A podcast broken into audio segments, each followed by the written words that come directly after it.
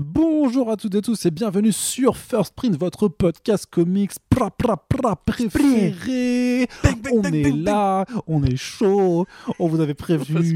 Les intros de ces podcasts n'auront plus aucun sens d'ici la fin de l'année, mais c'est pas grave puisqu'on est là pour vous parler de comics, mon Oui. frère. Oui, c'est ça, on est là. On n'a pas du tout pris de lacet avant d'enregistrer cette émission. Corentin, bienvenue, tu es avec nous. Ça va? Tout à fait. Voilà. Non, mais je- C'est la, la- la qu'on a essayé pendant 10 minutes de faire une intro avant d'en arriver là. la descente est rapide hein, quand même, tu vois.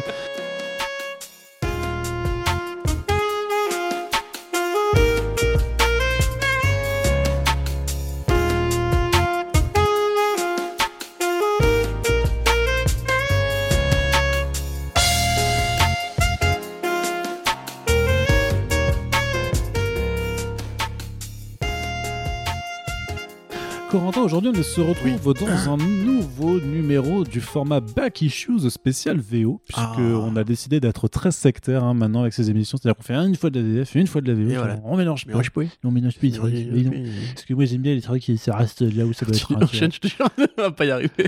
Batman Catwoman 1 sera le premier des numéros que l'on va aborder, puisque voilà, on a, on a sélectionné euh, quelques titres qui nous proviennent de chez DC Comics, de chez Marvel, mais aussi de AWA, mais également de Et.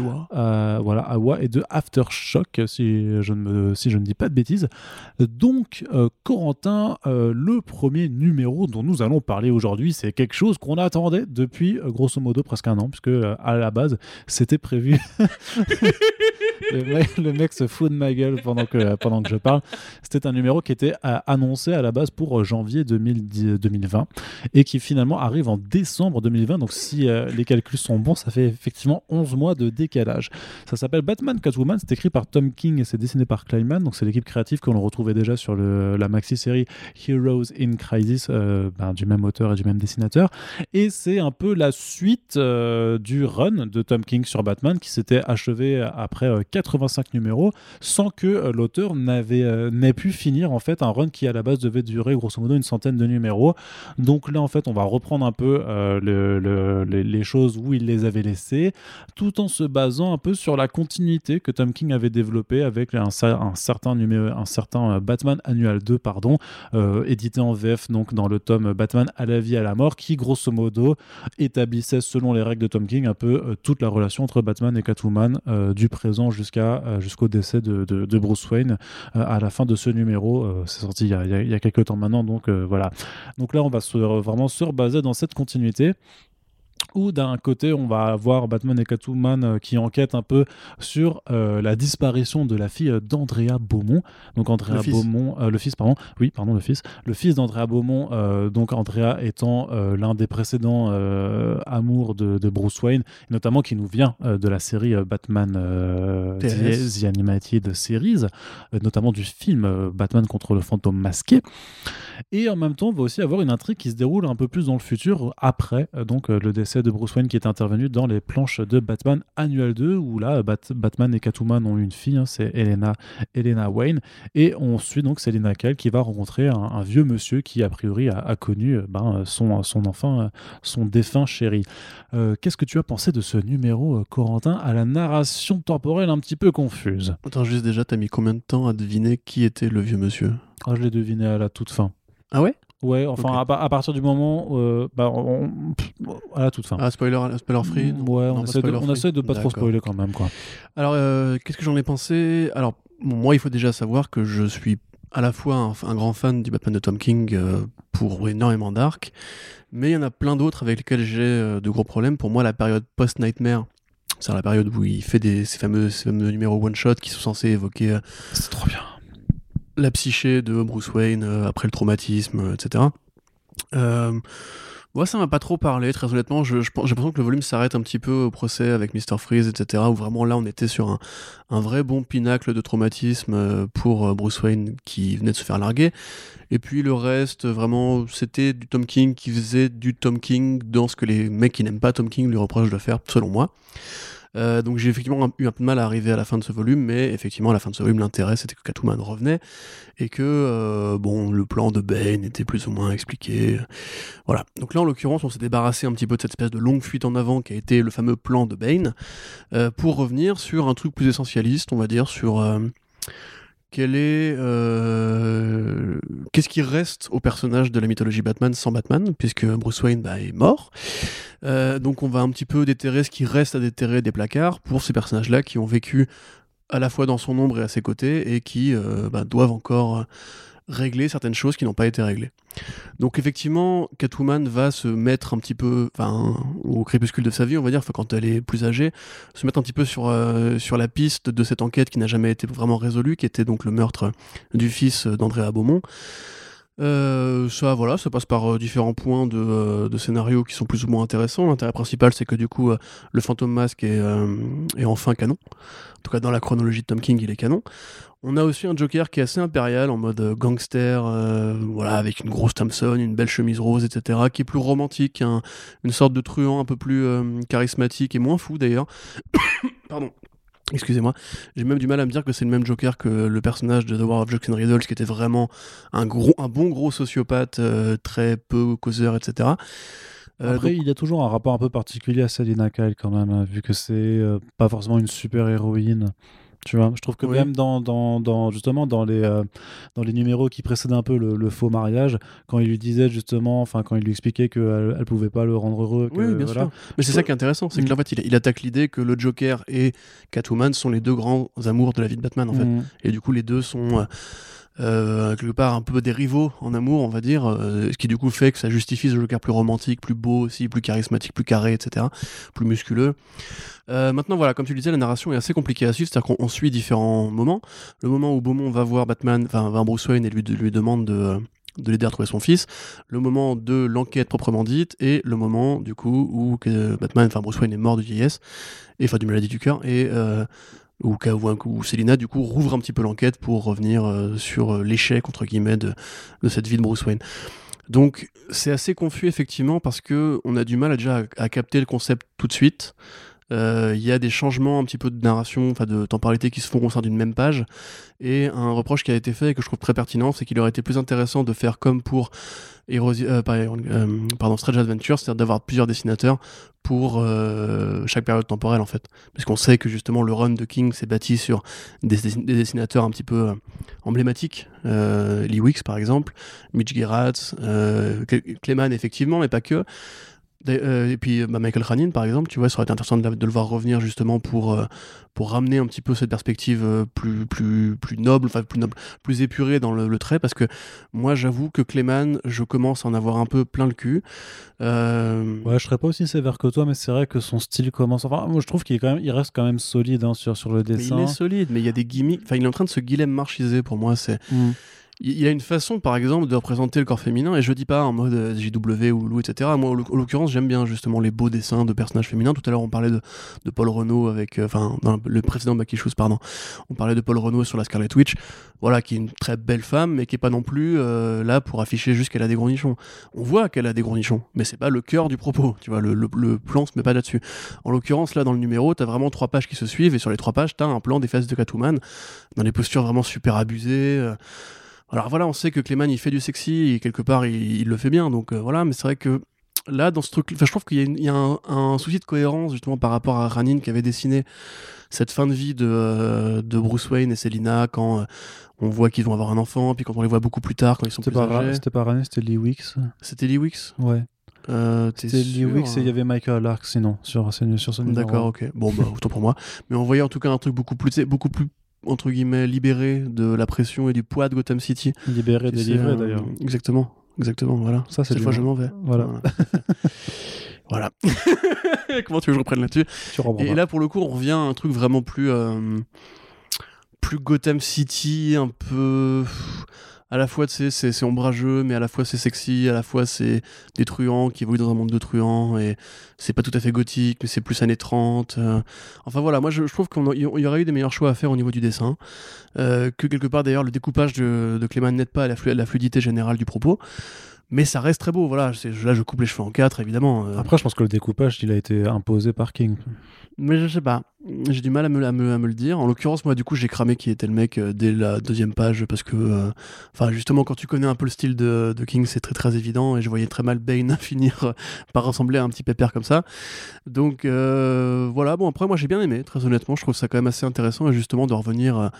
à ce côté euh, un petit peu comme Strange Adventures tu vois à ce côté l'enfance enfin le la disparition d'un enfant tu vois c'est un truc qui occupe justement le scénario de, de- de Strange Adventures c'est qu'est-ce qui est arrivé à la fille de Adam Strange et de Alana bah là c'est pareil en fait on se demande un petit peu déjà qui était le gamin enfin c'est plutôt c'était le gamin de qui tu vois parce que bon Beaumont euh, Bah, on connaît la mère, mais pas le père. voilà, c'est ça. Et du coup, il y a plusieurs possibilités, on va dire, euh, qui rendent le truc un peu intéressant. Un petit peu comme dans Daredevil End of Days de euh, Brian Bendis, où il y avait ce truc un petit peu euh, qui était Napon et compagnie.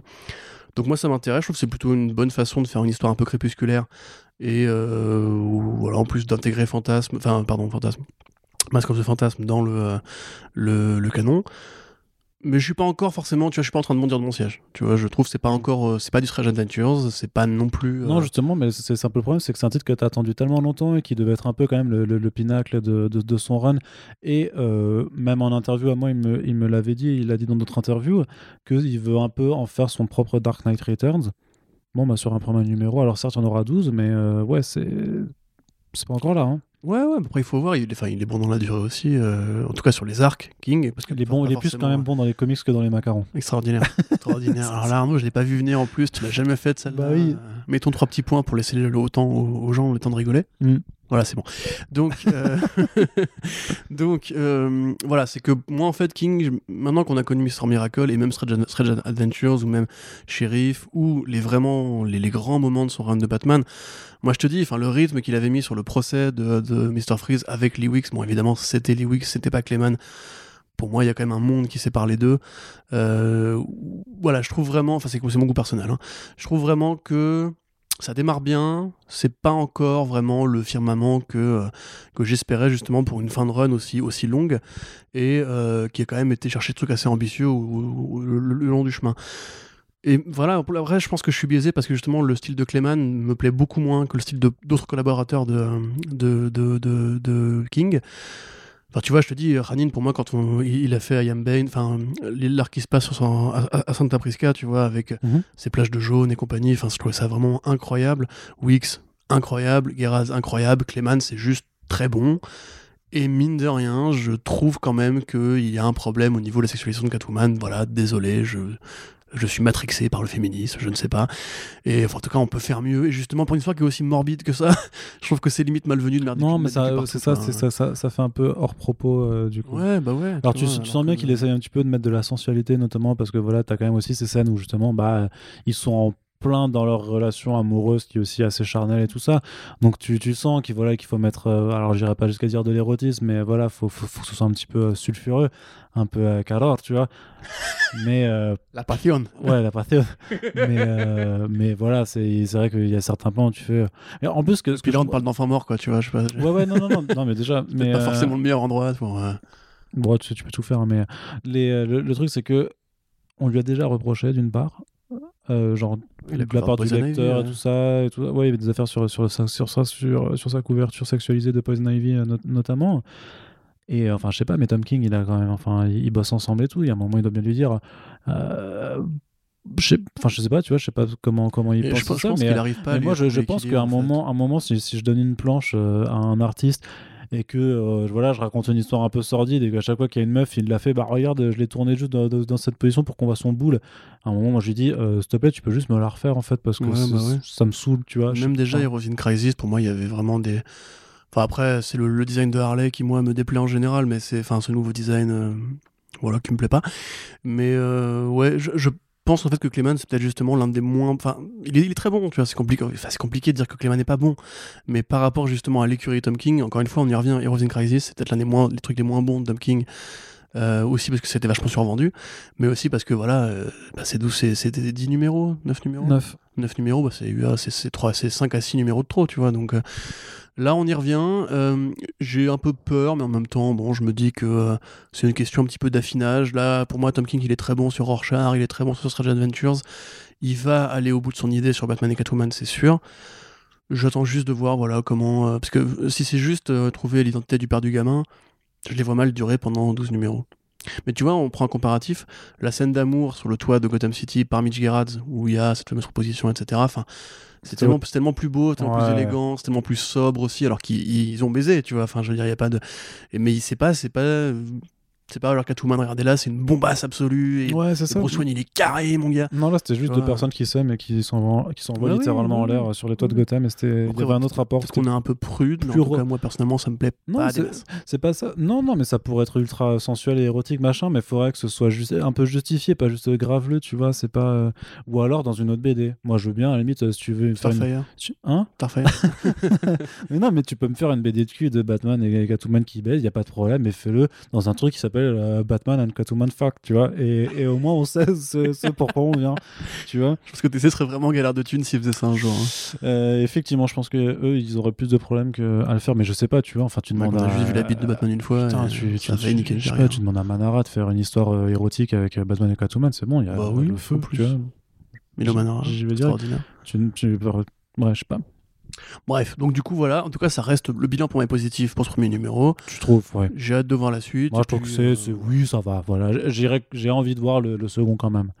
Tu vois, ça m'a pas, mais, Ah, c'est- mais clairement, ça m'a pas autant enjaillé que, que ce que je pensais, pensais. ouais, moi aussi, Ouais. mais c'est pareil. Mais mine de rien, voilà. Enfin, c'est-à-dire, ça reste quand même fantasme. euh, euh, ça, c'est Masque of the Fantasme, hein, c'est pas. Oui. Enfin, je, dis, je confonds avec Fantax. Et ça me Non, c'est pas Fantax. voilà. Non, non, c'est, c'est Fantasme en, Voilà. en VO. ouais. Ok, voilà, bah, tu vois, ça reste ça qui revient un petit peu. Du coup, il y a une sorte de continuité un peu générale qui se boucle. Et... Ah, écoute, on verra au bout des 12 numéros, j'ai envie de te dire. Enfin, même au bout des 6, on saura si c'est bien ou pas bien. de toute Ouais. façon, donc, euh. Effectivement. Allez, on continue avec un truc par contre qui t'a bien, bien, bien Ah. chauffé. Ouh loulou, qu'est-ce que c'est Ça t'a bien, bien, bien, bien, bien chauffé. C'est les symbiotes? Et c'est, euh, vraiment un truc, mais qui t'a bien, bien, bien, Relou bien chauffé. Ça s'appelle King in Black. Po, po, po, po. Avalanche de démons Avec Donny Cates au scénario. Avec Ryan Stegman au dessin. Bang Ta ta ta, qu'est-ce qui coin. se passe? Euh, Eh ben, il y a nul la divinité Nul. des symbiotes qui n'est pas nul justement. Euh, qui arrive Ouais, null. je- Non, c'est null. Euh, je pense que la- mais ça ça se prononce pas en fait. Mais nul en français, c'est pas beau.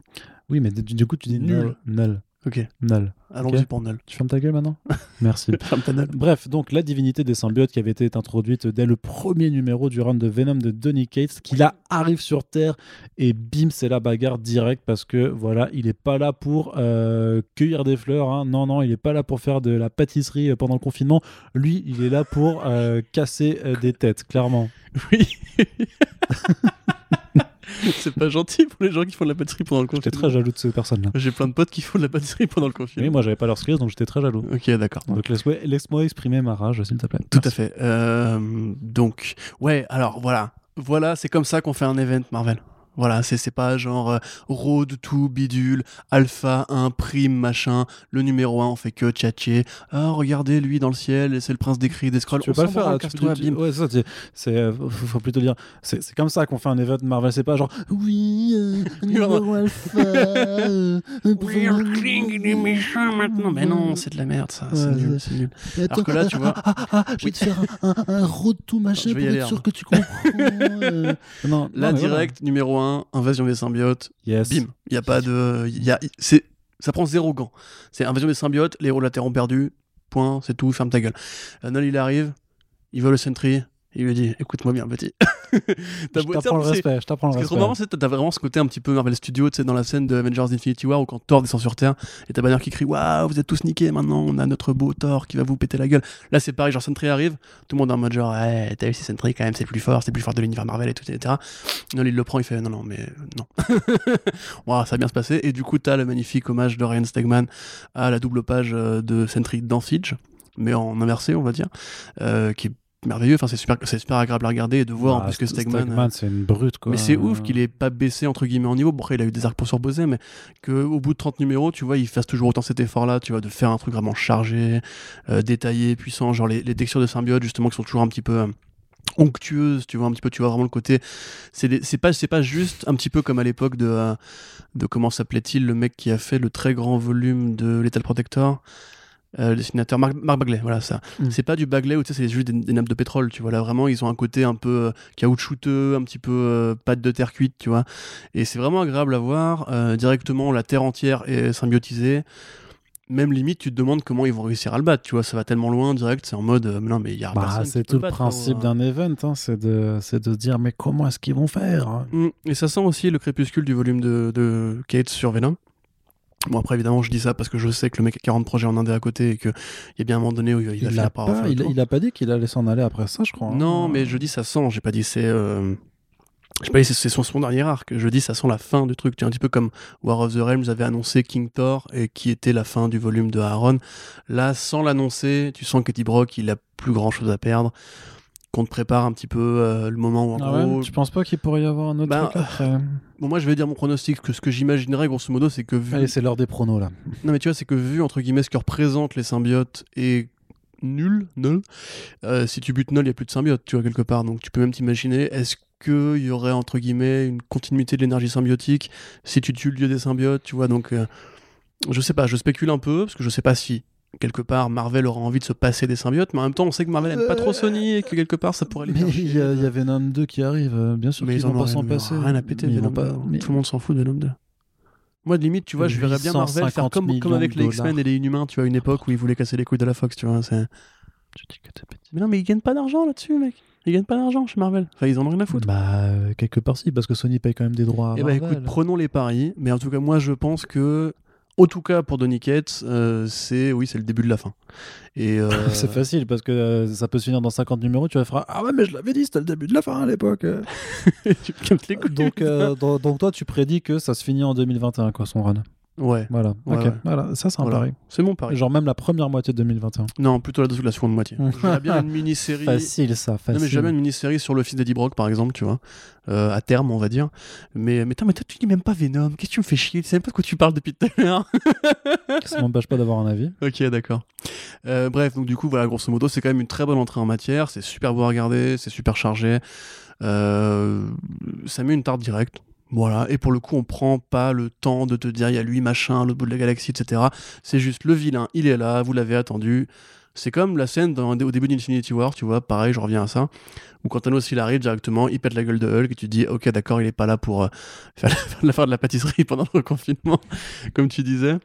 Et euh, voilà, donc euh, ça, ça démarre mieux qu'Absolute Carnage pour le coup. Ça a l'air vraiment d'être euh, voilà, grand, ambitieux, euh, comme on veut. Euh, que te dire de plus? Euh, Moi, pour, ça reste toujours un, volume de, Venom que j'adore lire. Euh, Bon, je trouve vraiment c'est du début à la fin, c'est super bien. Il a même canonisé Null dans les origines de l'univers Marvel avec Silver Surfer Black.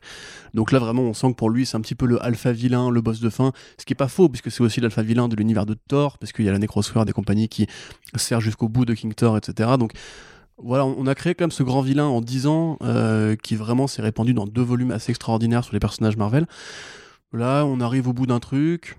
Moi, je trouve ça vraiment cool que justement on ait réussi à, faire, justement ne pas se reposer sur ah, lui, on l'a déjà vu, etc.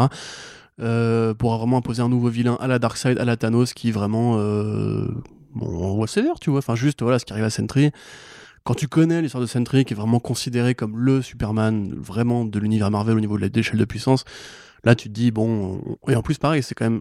Mais du coup là on est pas.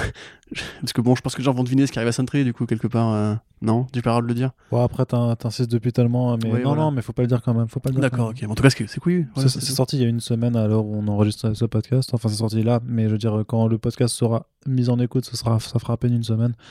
Donc, euh, par respect, En tout cas, c'est couillu de démarrer un arc, enfin un crossover par ça. Tout Voilà. à fait. J'espère limite qu'on aurait, qu'il y aura d'autres situations du même genre et qu'on pourrait faire un peu, euh, un peu une- un bon petit compte à la fin de, du- de l'événement. Un petit body count. Exactement. Ok, allez, on passe à la suite avec un retour hein, du côté d'ici. Il y aura trois titres d'ici dans la sélection du jour. C'est parce qu'ils ont quand même sorti pas mal de trucs, on va dire, un petit peu importants d'un point de vue éditorial. Donc là, on est de nouveau dans le DC Black Label avec un titre qui avait été annoncé euh, pour le lancement du DC Black Label. Enfin, lorsqu'il l'avait annoncé, qu'on a, qui avait disparu des limbes après pendant euh, pas mal de temps et qui nous arrive quand même en cette fin d'année. Ça s'appelle The Other History of the DC Universe. C'est écrit par John Ridley Ford, donc euh, le scénariste oscarisé de 12 Years a Slave. et c'est illustré euh, par Giuseppe Camuncoli.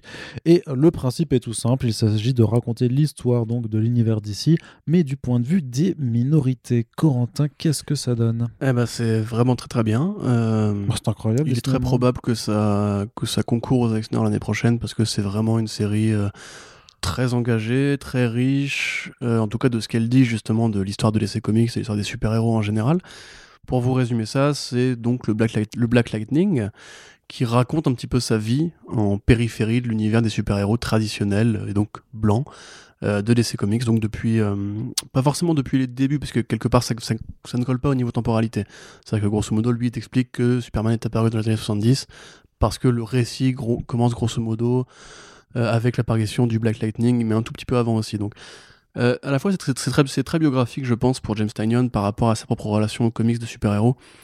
Euh, James Tynion, pardon, euh, John Ridley, n'importe quoi. Mais ils ont Parce qu'il y, a un fort. J'ai même pas fait exprès. Hein. Non, je crois, je, crois que je me suis trompé. C'est pas, je crois que c'est pas Camon Collie, mais c'est Alex Diaz, Diaz juste l'artiste. Bah oui, mais c'est pas, pas, moi qui l'ai dit. Pourquoi tu me dis que je me suis trompé? Non, j'ai dit que je me suis trompé, pardon. Bah, insistons là-dessus. j'ai fait une erreur et je saurais l'assumer jusqu'au bout. Te formalise pas. Donc, grosso modo, c'est de la prose. Donc, vous avez, euh, vous avez. C'est un petit peu comme la trilogie de titres Paul Dini, Alex Ross, tu sais, sur Superman, Wonder Woman et Batman, où c'était juste des planches de Ross avec des textes en prose euh, mis à côté.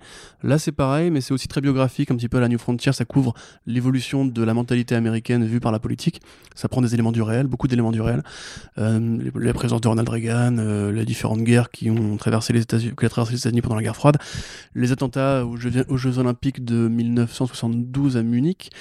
Et, euh, et, voilà, donc en fait, comme je disais, pour moi c'est assez biographique parce qu'en fait, ça te raconte un petit peu le point de vue d'un jeune, on va dire fan de comics ou fan de super-héros noirs, qui en fait s'aperçoit que euh, bah, quelque part les, BD en question ne lui ressemblent que très peu et qu'il y a très peu de personnages qui viennent de son environnement.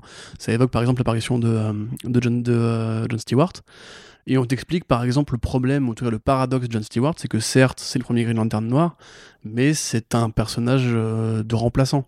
C'est-à-dire qu'en fait, euh, c'est pas le héros de la série Green Lantern. Et là, quelque part, tu vois un petit peu justement la colère de Black Lightning qui te dit euh, bah ouais super on a enfin un super héros noir mais c'est juste un second couteau qui est là dans le cas où, Green, Val Jordan serait occupé ou ne pourrait pas assurer sa mission donc voilà c'est vraiment un, un, rôle de faire valoir quelque part donc il y a ça, il y a le fait par exemple quand Black, quand Black Lightning est apparu, il explique que la presse l'a vu un petit peu comme une menace, parce que justement si ça avait été un Batman, on l'aurait vu comme un, comme un héros parce qu'il était blanc, mais comme il est noir là en l'occurrence c'est plus compliqué il y a un regard qui est même assez, dur et assez critique de Superman, qui est vu comme le héros de l'establishment blanc, qui est là pour protéger l'Amérique réganienne.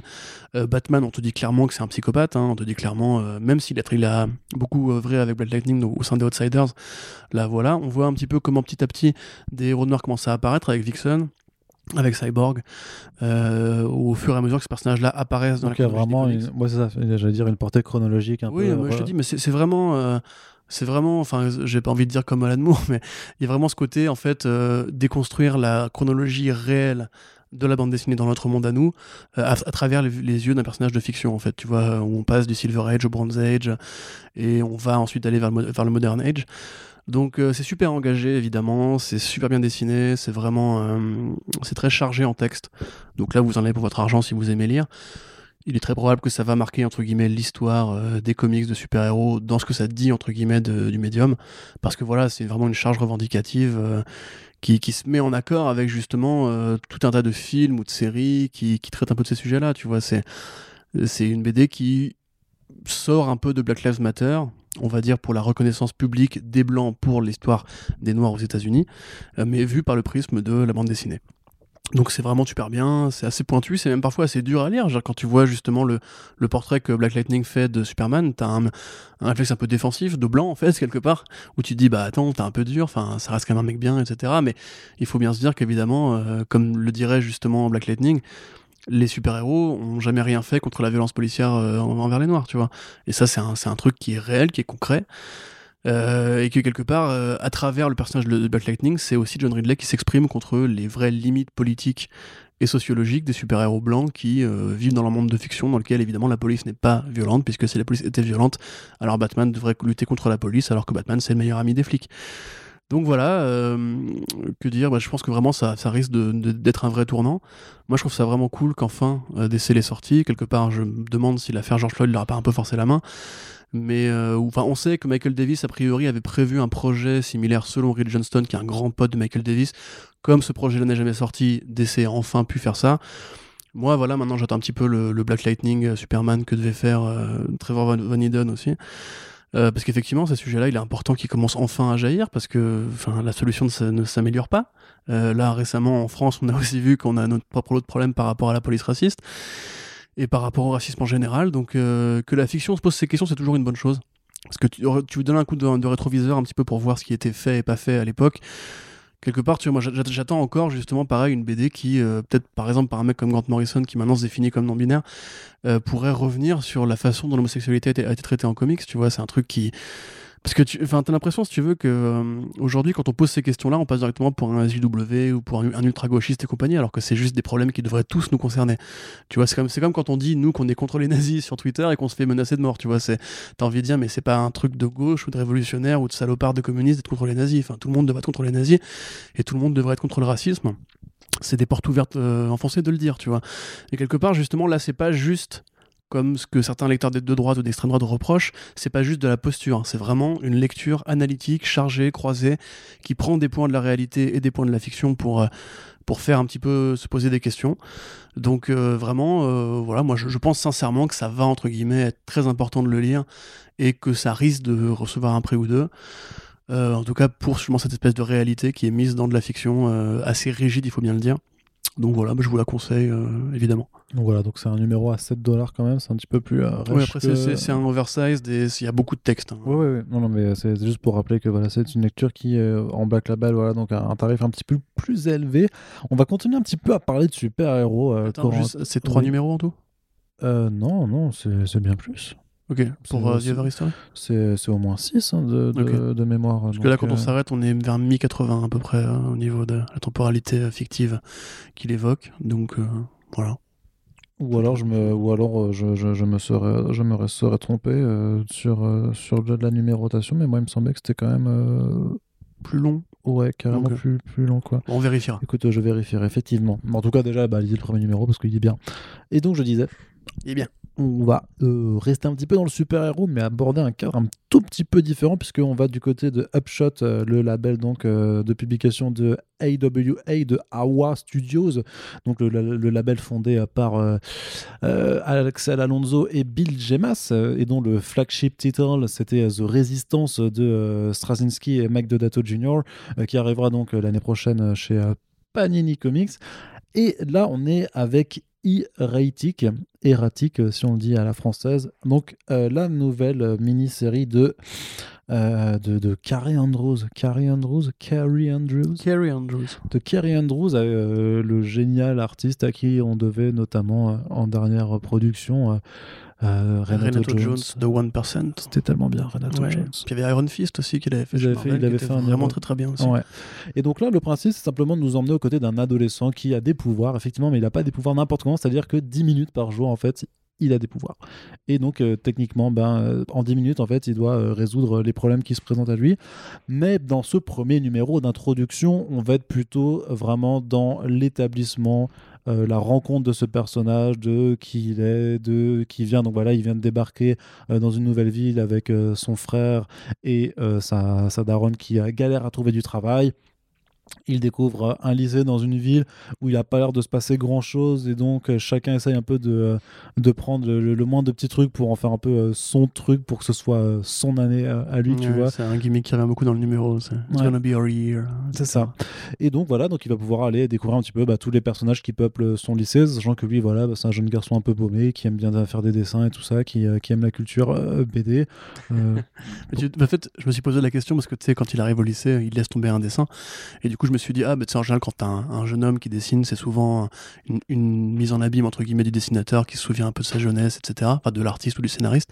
Sauf que là, en fait, il y a un truc, c'est que ce héros-là, il est super beau gosse. Et tu sais, toutes les meufs lui disent, hey, cutie, cutie, etc. Donc, je me suis demandé, est-ce que c'est Gary Andrews qui se met un petit peu en scène en mode, euh, Ouais, j'étais un peu le beau gosse du lycée, tu vois. Mais il dessinait Red Sonja, du coup, euh, Ouais, ouais, à l'époque, ouais, c'est une barbaresse, effectivement.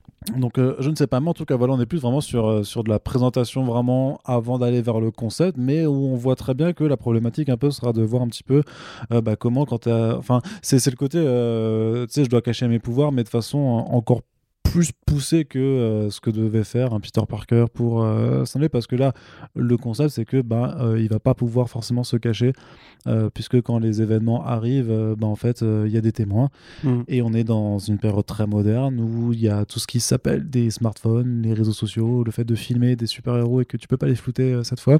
Donc voilà, c'est un peu vers ce genre de problématique vers lequel on se dirige. Et alors, je sais pas ce que tu en as pensé, toi, Corentin, mais tu vas me le dire. Moi, j'ai bien kiffé. J'ai bien kiffé. Moi, je Euh, trouve ça incroyablement beau déjà. Le Ouais. dessin de Carrie Andrews. Le Il y a, tu sais, il y, a- il y a juste là, il y a juste cette. euh, Ouais, c'est très Spider-Verse. Mais ouais, mais justement, mais elle est tellement incroyable cette manche. De toute façon, il y a un effet Spider-Verse au sens où il met beaucoup d'aplats de texture par-dessus, trucs qui sont très réels. Enfin, je sais- Pareil, t'as un moment donné où euh, t'as la daronne qui va chercher les, les gamins à l'école. Ouais. Tu sais, en fait, tu vois en arrière-plan, en fait, c'est des photos de Mm. vraies villes, entre guillemets, avec un, un effet de texture hyper granuleux qui donne un côté un peu électrique au trait. Euh, mais même, ça reste quand même vachement plus réaliste. Enfin, non, pas pas réaliste. Euh, ça reste beaucoup plus comics en fait que, que ce qu'il faisait par rapport à, à Renato Jones, tu vois. Ouais, Pour le coup, ouais, les personnages avaient. C'est un peu un trait à la joke, tu vois. Les, les, les- ils avaient tous une gueule un peu bizarre. T'avais des lignes de fuite tout le temps. C'est plus mainstream, on va dire. Ouais, quoi. ouais. Et puis il y a- y, y moins le côté, euh, chaque page, il va mettre un effet justement euh, sur chaque euh, colorisation, etc. Euh, là, c'est. c'est- En fait, c'est- c'est. Bon, écoute, c'est Ultimate Spider-Man, euh, Mm. mais avec le truc des 10 minutes, grosso modo. C'est-à-dire que c'est une série. Enfin, une série, on sait pas encore, mais c'est quoi, ça, ça commence comme une série scolaire. Euh, dans lequel on voit voilà la, la première journée de ce gamin qui arrive dans son nouveau lycée. Donc effectivement, très bizarrement, toutes les oulettes euh, veulent euh, veulent sa peau. C'est truc qui m'a juste fait trop marrer. Et bah, il arrive pas à se faire des potes. T'as le bully classique du lycée, mais qui appa- apparemment est comme un peu, un peu plus distant. T'as le grand frère vachement populaire, un peu à la Archie, euh, qui lui arrive à aucun mal à se faire des copains, etc. Mm. Et puis t'as la daronne qui arrive pas à trouver du taf.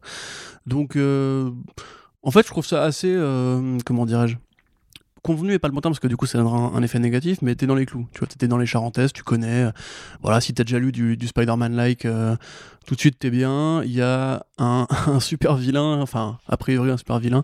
Un, un super méchant frustré un petit peu à la Renato Jones qui euh, qui est un prof de communisme en fait qui appelle tous ses tous ses profs camarades euh, et qu'en fait c'est une tête de con et que personne l'aime etc alors que lui bah justement il veut il veut juste expliquer que le bien commun c'est important etc donc c'est assez bizarre je trouve.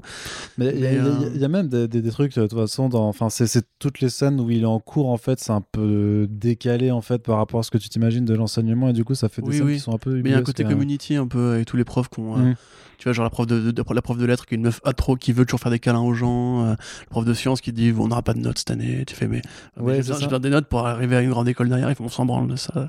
C'est pas, le rôle de la science. c'est pas le rôle de la science. Ou même la prof, euh, l'autre, prof qui dit non, mais vous êtes pas là pour réfléchir, quoi. En gros, tu Ouais, vois, vous êtes là Mais pour je te dis, euh, juste ouais, même- il y avait ça aussi dans Ultimate Spider-Man. Tu vois, dans si oui dans Ultimate Spider-Man aussi. Tu vois les profs un peu barjots et tout.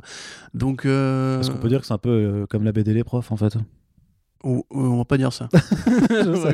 C'était pour te Mais c'est vrai que je m'attendais vraiment à autre chose le premier numéro parce que Renato Jones, moi, c'est c'est une, de mes- une, une de mes BD préférées justement dans le délire euh, over the top, euh, un peu grindhouse, un peu euh, parodie. On ouais, ça, on défoue, Voilà. on défonce Bah, tout. C'est hein. un Punisher d'extrême gauche, quoi, grosso modo. euh. Un fameux Punisher d'extrême gauche. quoi. Putain, je le savais au moment où je l'ai dit.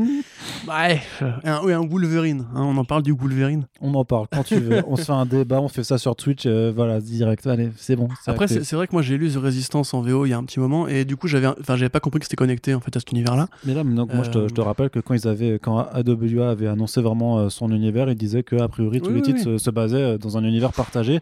Alors c'est euh, moins partagé que ce que fait un, un DC un Marvel, mais quand même c'est vrai, on se rend compte dans ce numéro que ça se déroule dans la même, euh, alors peut-être pas la même temporalité, pas peut-être pas au même moment que The Resistance, mais a priori ça se déroule un petit peu après euh, les, les événements de la, de Voilà, la- ce qui, évite la à, hein.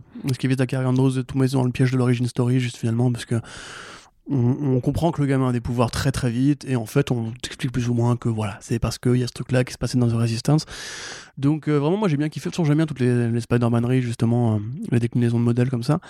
Euh, je trouve ça marrant justement la façon dont, son trait qui est quand même super versatile se tourne vers ce côté un petit peu plus mainstream. Pas forcément que mainstream tu vois genre ce qui est rigolo c'est tous les personnages si tu veux ils ont l'air un peu un peu chibi, tu vois, un peu écrasé. euh, les nénettes, par exemple, tu Ah, vois, justement, beaux, tu vois que il- fait en fait du dessin adolescent, mais il le fait comme on ferait un petit peu du manga, un peu parodique, tu vois.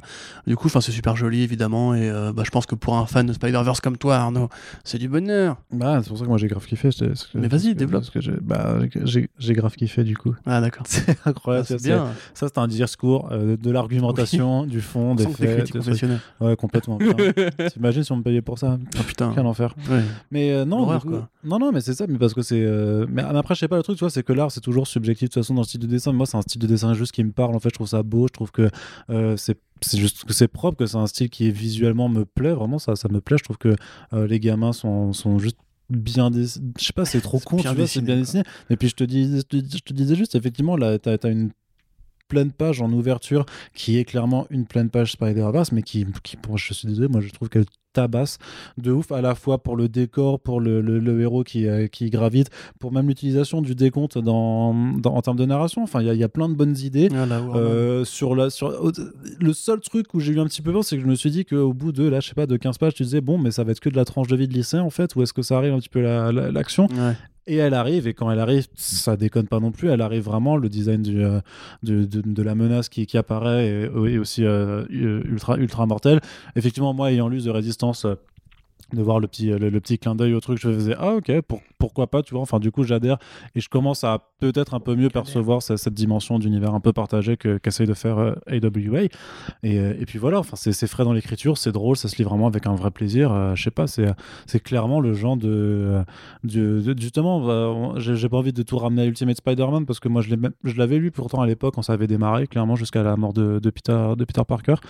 Euh, Oh bah t'as bien lu alors quand même. ouais, non, j'avais j'avais une- bah, j'avais lu tout le volume sur Peter Ouais. Parker. Quoi, t'avais clairement. déjà vu du coup le côté sli- slice of life de lycéen. quoi. Ouais, c'est ça, c'est ça. Mais, mais quelque part, j'ai l'impression de le redécouvrir et tout, parce que euh, quand je l'ai lu, euh, à, à l'époque, ça, je crois que ça venait pas de sort. Enfin, je l'ai- j'ai lu.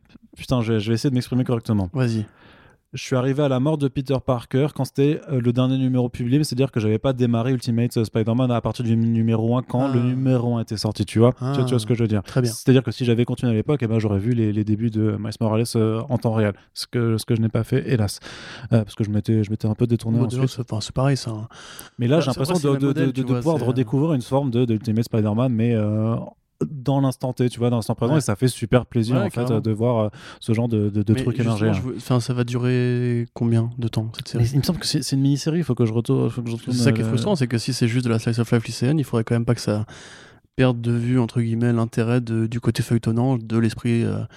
C'est- pas- c'est pas j'aimerais bien une ongoing là-dessus. Ouais, mais c'est pas, c'est pas une ongoing, hein, du Mm. coup, euh, je pense. Merde. Donc, euh, dommage. Après, ils feront peut-être un volume 2, comme pour Renato Jones. D'ailleurs, tu, tu sens aussi quelque part que euh, Andrews, euh, peut-être s'est dit qu'il avait fait un truc trop radical avec euh, Renato, parce qu'on sait que voilà, ça n'a pas forcément autant marché que ça aurait dû.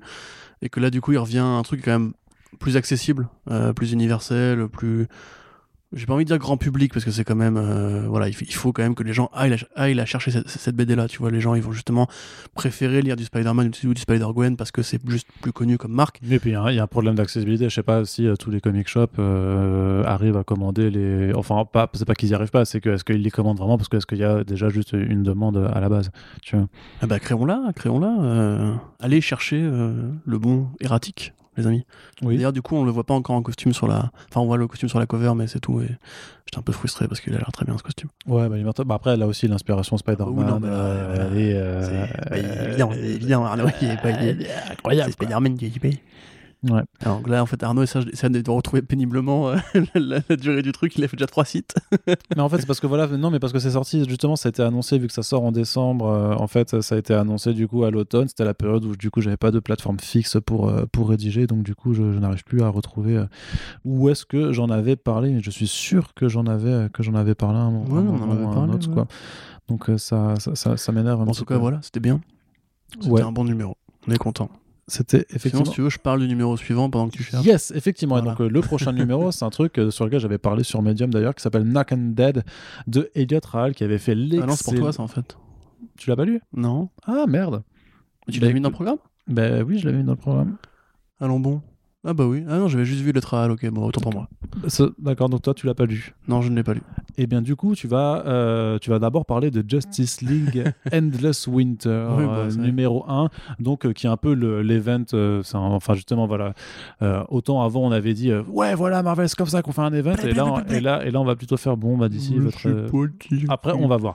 Mais grosso modo, c'est un event un peu auto-contenu, euh, voilà, qui se passe sur 9 numéros. Les 9 seront publiés là pendant le mois de décembre. Donc voilà, c'est une grosse, une grosse histoire de bagarre où on s'amuse surtout en fait à faire du redesign de costumes de héros euh, façon à période glaciaire. Pourquoi? Bah pour vendre des figurines après. Grosso modo, je suis un peu cynique, mais c'est un peu quand même Non, le, non, le non, délire. quoi. Et donc, grosso modo, la Justice League euh, doit affronter le Frost King, donc euh, voilà, un vilain nordique qui arrive et qui ramène l'hiver et euh, qui fera plein de jokes sur, sur, la, la- sur les, les glaçons et tout ça, comme Mr. Freeze dans, hein. dans Batman versus Robin. Voilà. Exactement. Non, c'était cool. c'était Batman et Robin d'ailleurs. pas Batman et. Robin. Batman vs Robin, c'est un dessin animé. euh, Oui, c'est vrai. Pas terrible. Du coup, Endless Winter, est-ce que c'était bien ou pas? Parce que les designs de Michael Bah, Ramin étaient sympas, là, avec la leur, doudoune et tout question- ça. La réponse à cette question, c'est non. Non. Ah, bon, d'accord. Non, en fait, voilà, sincèrement, j'ai pas envie de, j'ai pas envie de, de le défoncer vraiment. Parce que voilà, enfin, c'est un event d'escroc, tu vois, c'est un event qui va pas monopoliser toute la ligne, qui va juste se réparpiller- s'éparpiller sur quelques séries qui auront bien envie de, de se passer la balle. Euh, Il n'y a même pas vraiment d'ailleurs de, de numérotation classique, parce que là c'est un numéro 1, mais ensuite ça commence à continuer dans, dans, dans Flash. Donc euh, voilà. Oui, c'est ça qu'ils ont, ils ont réparti en fait tous les numéros dans, dans différentes, euh, soit dans des numéros de séries qui annoncent, sinon avec des numéros spéciaux quand Mm, même. C'est ça, ouais. À la, à la Nightfall ou à la, à la No Man's Land. Ouais, bah Sauf c'est que- bah c'est- chouette ça, non? Bon, oui, euh, oui. Je sais pas, moi je, je- je- je suis fan de l'idée qu'on ait une série en fait qui, qui dirige et entre guillemets des, des, des à côté pour pouvoir aider les gens à s'y retrouver parce que moi clairement je vais pas me faire chier à faire une fiche de lecture où je noterai un petit peu tout ce qui se passe euh, dans chaque série du mois. Mais bref, peu importe. Euh, donc grosso modo, voilà, donc c'est Ward Porter euh, qui dessine, donc le mec qui fait Justice League 3000 que moi j'aimais bien à l'époque et quelque part depuis je trouve qu'il a eu un peu de mal à transcender un petit peu ce- ce- cet essai-là. Euh, très honnêtement, je vais pas prendre de gants, je trouve ça vraiment pas joli. Il y a des problèmes dans les designs, des, pas les designs, pas, les designs, mais les expressions faciales des héros. Genre quand ils arrivent, euh, la scène d'intro, ils vont choper les Secret Six. euh, c'est directement, c'est que des plans en plongée où ils ont tous l'air d'avoir des yeux sur le front. Les effets de glace qui sont vachement envahissants. C'est une espèce de glace un petit peu, voilà. Tu vois, je parlais de côté onctueux pour les symbiotes. Là, c'est vraiment un côté. Euh, c'est l'effet de glace comme tu l'as vu dans, les mauvais dessins animés, dans les mauvais jeux vidéo qui abusent des, effets de texture, etc. Euh, le Frost King, euh, bah voilà, c'est encore un gros vilain qu'on te sort du chapeau, qui va évidemment assimiler la, la technologie kryptonienne pour être super puissant, et qui après va devoir se bagarrer avec plein de membres de la Justice League dans un monde euh, de froid. Je ne vois pas l'intérêt. C'est-à-dire que c'est un événement. Ils ont plein de trucs événementiels en ce moment chez DC, il n'y a pas besoin. c'est- c'est euh, pour ça qu'on a qu'on en a beaucoup parlé, tu vois, aujourd'hui. voilà, c'est c'est- encore une fois, enfin, Batman Catwoman, a priori, va bien se vendre, enfin, en tout cas, je pense. Il y a Death Metal qui continue, t'as euh, bah, Strange Adventures, tu vois, t'as des, des gros titres en ce moment, hein, Rorschach et compagnie. Pourquoi, en fait, faire cette espèce d'arc euh, Il y a déjà suffisamment de trucs à lire en arc, en plus, si en plus tu lis du Marvel et du DC, enfin, déjà, t'es un peu euh, budget serré, on va dire, si tu veux acheter d'autres trucs euh, en indé, par exemple. Euh, ça démarre vraiment, c'est super anecdotique, quoi. C'est un début de crossover estival en hiver. Et ça a pour principal gimmick que comme c'est en hiver, eh ben il fait froid. Je, franchement, je sais pas, j'aurais préféré limite un Christmas, un numéro de Noël, tu vois, de 96 pages avec un arc Bah, ça, stylé il- sur il- Mr. Freeze. Ouais, ils le, ça, tu vois. ils, ils le font souvent, hein, les anthologies de Noël aussi. Donc, non, pas euh, anthologie, genre un, un petit arc, euh, tu vois, à la The Golden Child, tu vois, avec une intrigue, un début, un milieu, une fin, euh, mm, qui prennent pas du temps. un, et one, de- un one shot. Voilà, exactement. Qui prennent pas du temps à plein de dessinateurs et plein de scénaristes qui vont se retrouver embarqués dans le truc, alors que quelque part, il n'y a pas tant de choses que ça à raconter. Enfin, grosso modo, il fait froid, il y a un démon du froid, il faut lui casser la gueule. Euh, ça va probablement impacter différentes mythologies qui ont un avatar du froid. Ouais, encore. Non, mais c'est sûr que tu vas, tu vas avoir un numéro Batman avec Mr. Freeze, tu vois. Tu vas avoir un numéro avec. T'as euh, pas regardé le sommaire? Non, D'accord, bah tu regarderas le sommaire. je regarderai le sommaire. Mais grosso modo, voilà, enfin, moi je vois pas l'intérêt. C'est très Justice League, c'est pas, pas tant, Bat- pas tant Batman. Batman que ça, quoi. Donc, Mais il y, aura du Mr. Freeze quand même. Bah, je sais pas. Bah, si. Ouais. Ouais, je suis sûr. Prenons un autre pari. Mais enfin, grosso modo, voilà, moi ça m'intéresse pas et je trouve vraiment que Porter euh, baisse en, en style. Au Ouais, ça par contre, j'ai déjà, j'ai déjà, j'avais déjà vu, même avec la preview de, de Endless Winter, j'ai fait, je sais pas, Howard Porter, quand c'était Justice League 3000, ça me bottait de ouf, Bah c'était hyper bien. Et là, je trouve qu'il force, enfin, je sais pas, son trait, ça, ça devient. Ça, ça- ce personnage se défigure un peu, je sais pas, il y a quelque chose Ouais, qui, qui, qui Au va niveau plus du trop, visage, il y a un vrai, un- problème, hein, de toute façon. Mais, euh, Mais voilà, enfin, que dire. Moi, pour le coup, enfin, je trouve que là, pour le coup, on, enfin, pour le coup, pour le coup, euh, on est dans la le bas du panier côté event. Ouais. Euh, Ah, c'était pour montrer le, d'events le- déjà en le- 2020, je trouve, par rapport à la production de cette année. euh, Il faut peut-être s'arrêter à un moment donné, quoi. Ouais, et puis déjà, quand tu euh, fous Death Metal d'un côté, si c'est pour balancer Endless Winter de l'autre, j'ai envie de dire, tu nivelles par le bas un petit Et peu voilà, de tes Death events. Metal, c'est déjà suffisamment envahissant, sans qu'on rajoute un truc qui n'a rien à voir avec. Mais tu Après, dis, mais personne, comment le canon, personne, mais comment le personne- canon, personne t'oblige. comment le canon scénaristique arrive à fonctionner avec autant de trucs débiles qui se passent à droite et à gauche du planisphère, quoi? Bah, il fonctionne pas, c'est pour ça qu'ils font. avec le même personnage. C'est pour ça qu'ils font Future State et leur, euh, leur, leur, leur pseudo relaunch euh, en mars euh, prochain. hein. Bah vivement. Exactement. Allez, on termine avec un petit titre indépendant Ouais. qui est sorti donc chez Aftershock Comics. Donc euh, une maison spécialisée surtout dans les trucs d'horreur en général, des trucs assez sombres, fantastiques et tout ça, qui est pas vraiment dans les titres joyeux. Il y a quelques-uns de leurs titres qui paraissent euh, chez euh, Snorgle Comics comme Animosity, comme Jimmy's Bastard. comme Jenny- Très bien, l'excellent très l'excellent Jimmy's Bastards de euh, Garth Ennis et Russ Brown. euh, qui a, il y a aussi euh, le Insect dont on vous parlait dans un récent euh, front page. Et donc là, en fait, on s'intéresse donc à un titre qui s'appelle Knock 'em Dead, euh, qui est écrit par Elliot Rahal. Et euh, moi, ça m'intéressait d'aller découvrir ce- ceci parce que Elliot Rahal avait fait un fantastique euh, titre, enfin, un fantastique, putain, un fantastique comic book juste avant qui s'appelle Hot Lunch Special, qui était d'ailleurs dessiné par Rory Fornes. C'est un peu là que moi, personnellement, j'ai découvert le génie de Rory Fornes. Et Elliot Rahal, voilà, c'était une sorte de, de, de- de- d'affrontement de mafieux sur fond de commerce de sandwich, de distributeur de, de sandwich. Et euh, c'était à la fois très très noir et très très drôle. Et euh, C'est les Arméniens, je crois. Voilà, ouais, ouais, C'est la famille Kouri. oui. Enfin, c'est Europe de l'Est. Enfin, ah, je sais plus, mais bref, c'est vachement bien. Voilà, c'était c'était très très bien. Et donc là, euh, on est sur son, euh, sur son nouveau titre, donc, qui, est, qui, est, qui est illustré par euh, Mathia Monaco, euh, donc à ne pas confondre avec la princesse, et qui. pardon, franchement, ça va. bah si, franchement, ouais, franchement, franchement, ça passe. euh, Mon dieu. franchement, moi, je, je lui donne 10 sur 10, cette vanne, clairement. Et. euh, 10 sur 10 mais que pour le coup, je lui ai mis un 10 sur 10.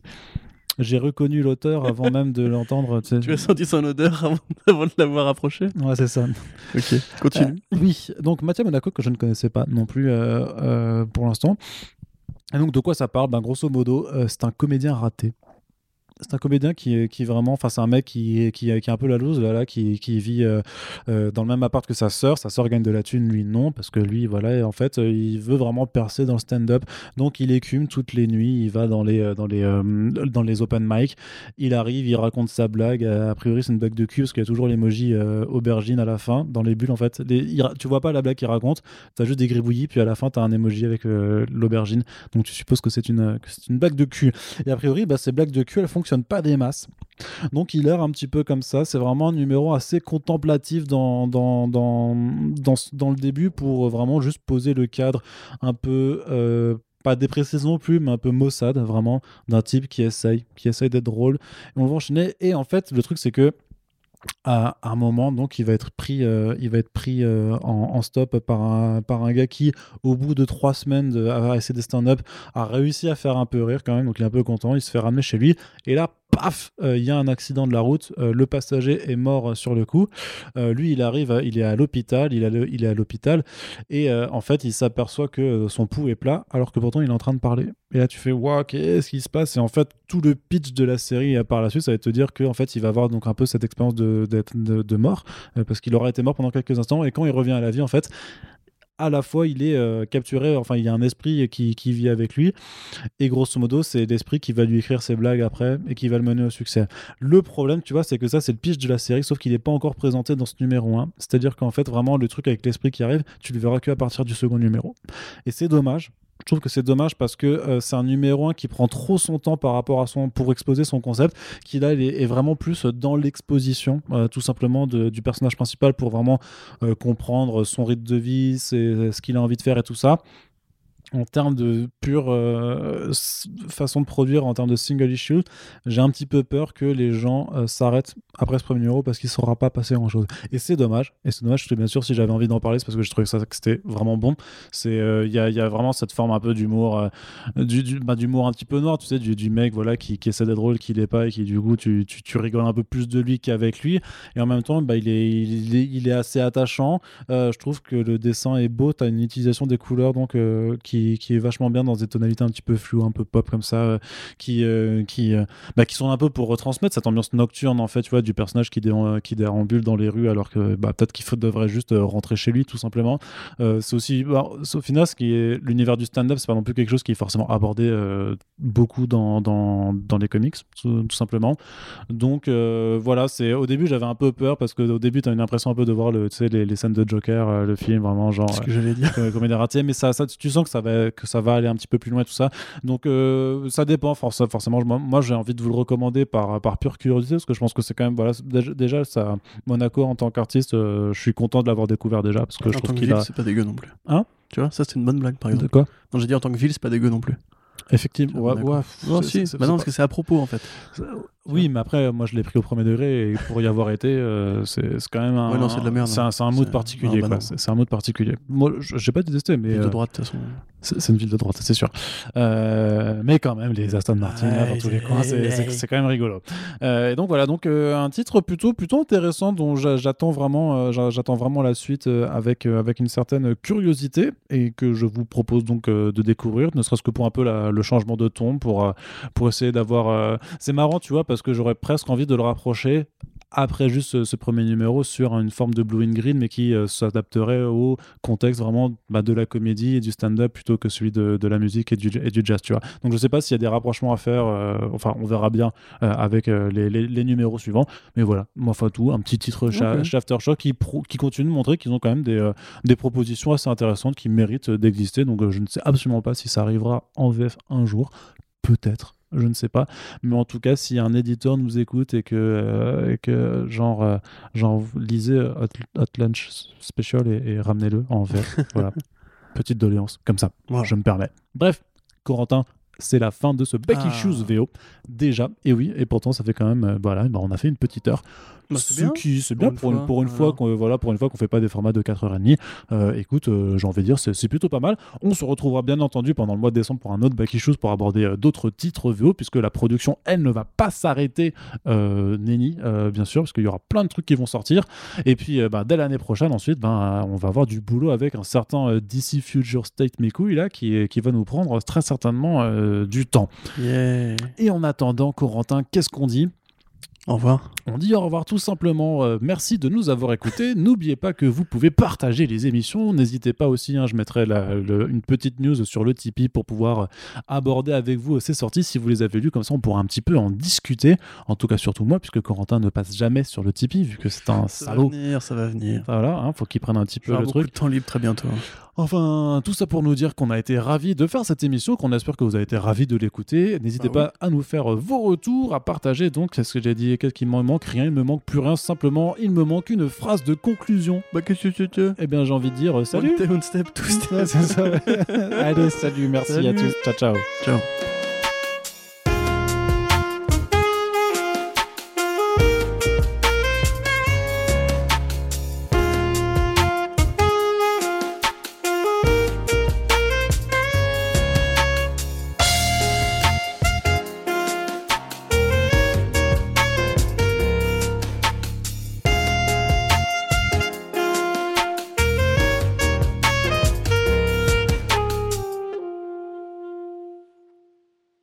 Corentin, Oui. qu'est-ce que qu'est-ce qu'on fait euh, là? On fait un podcast. Ah bon? Oui. Alors, est-ce que tu pourrais juste euh, non, je- Tu veux pas les écrire avant? Ouais, je vais, je vais, je vais tu faire un, je vais faire un effort Puis d'écriture. on ouais, prend, on recrute Doug, tu vois, il est marrant, Doug. On pourrait avoir un ghostwriter pour les intros. Mm. Arnaud? Oui. Allez, attaque. Fais chier avec tes intros de merde. Des comics en VO à ne plus savoir qu'en faire. La production américaine, chaque semaine, est variée. Elle est. Elle a- Tu sais quoi Et Nick, vaille. nique ta race.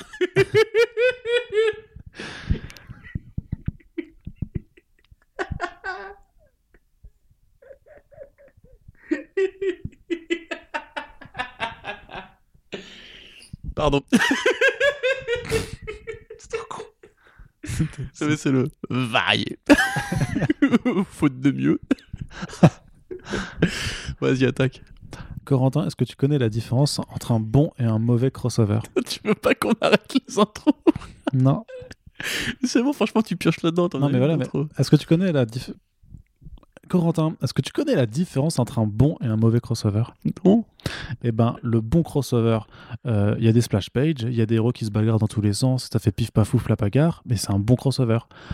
Alors que le mauvais crossover, Oui. bah t'as des splash pages, euh, Oui. t'as des héros qui se bagarrent, ça Ah fait oui. pif paf pouf, mais c'est un mauvais crossover. Tu veux pas comparer les deux? Bah non. Non. Et donc ça, c'est l'intro? Ça, tu considères qu'elle est réussie. ouais, ça c'était grave. Je veux que tu mettes toute cette séquence en bonus de fin podcast.